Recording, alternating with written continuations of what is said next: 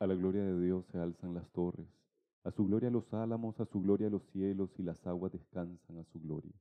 El tiempo se recoge, desarrolla lo eterno sus entrañas. Se lavan los cuidados y congojas en las aguas inmobles, en los inmobles álamos, en las torres pintadas en el cielo, mar de altos mundos. Él reposa en la hermosura del corazón de Dios, que así nos abre tesoros de su gloria.